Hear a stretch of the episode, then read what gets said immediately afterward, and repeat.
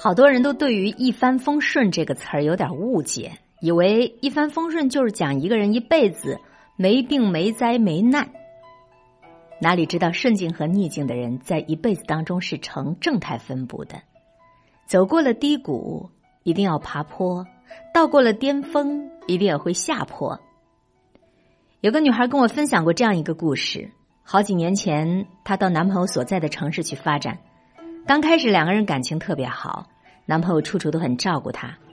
有一天，那个男生摸着女孩的头说：“你就不要出去工作了，外面太阳多大呀，晒黑了可不好。外边工作那么累，累坏了可不好。”女孩本来该有的独立，瞬间就被这突如其来的柔情似水给占据了。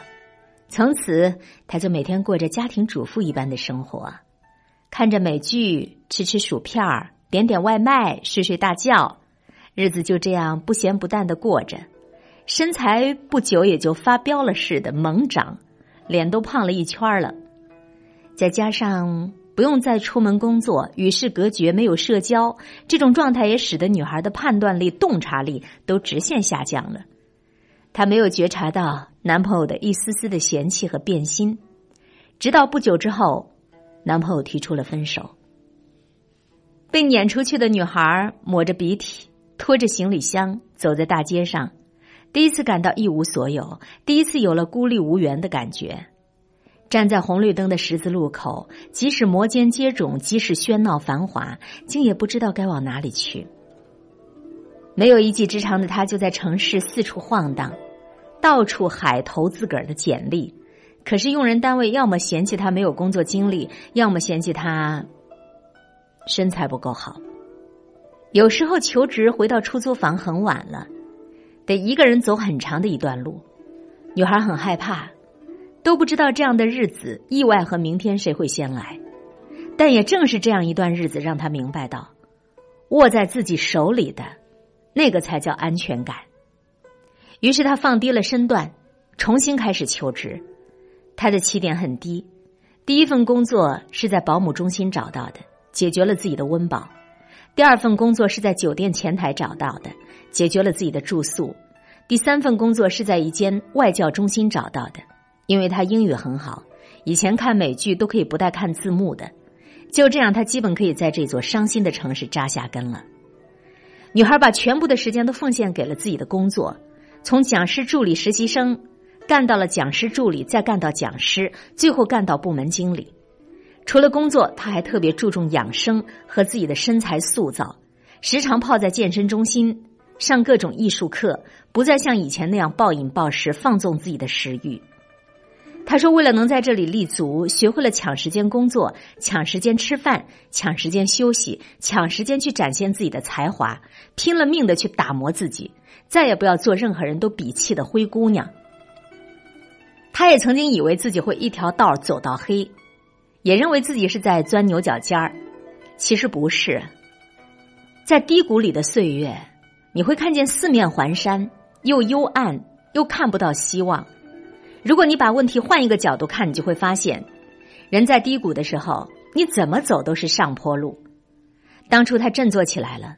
让自己在低谷当中一点一点往上爬，只求每一个今天比昨天有一丁点儿的好，每一个明天比今天有一丁点儿的好。他套用了罗曼·罗兰的一句话：“世界上只有一种真正的英雄主义，那就是在认清了生活真相之后，依然可以热爱生活。人在做，天在看，你别装，你要认真的热爱生活。”要给自己一个坚强下去的理由。那个女孩给我上了这么一节生动的人生课，聊天快结束的时候，还让我祝福她。她的新男朋友已经向她求婚了，她不怕那个男生又有钱又帅气又事业有成，因为她说她自己也有自己的绝代芳华和丰硕的人生。因为再也不害怕，所以她答应了男生的求婚。她需要爱情，而面包。她自己也能够挣。这些年听见过好多这样的名词：事业低谷啦，爱情低谷啦，学习低谷啊，情绪低谷了，等等等等。也有很多人在问：低谷了，怎么才可以触底反弹呢？怎么才可以否极泰来呢？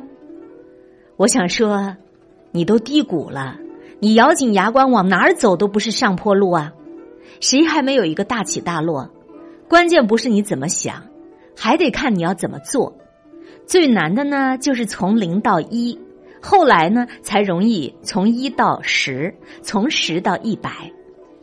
我曾经听过这样一句话：主观和客观之间有一道沟，你掉下去了就是挫折，你爬起来了就是成长。人总是要逼着自己去成长的，不是逼着自己去优秀，就是默认自己去堕落。但我始终坚信，人在低谷，你不胆怯。你不退却，你不抛弃，你不放弃，你进一步或许就能看见海阔天空了。可是你如果逃避，你如果坐以待毙，你就只能够低到尘埃里了。亲情、友情、爱情，左右着我们的生活心情。幸福、痛苦、麻木，每一种真实的生活心情，改变着。这座城市的表情，今天的城市表情，微笑。最爱九零九，一切刚刚好。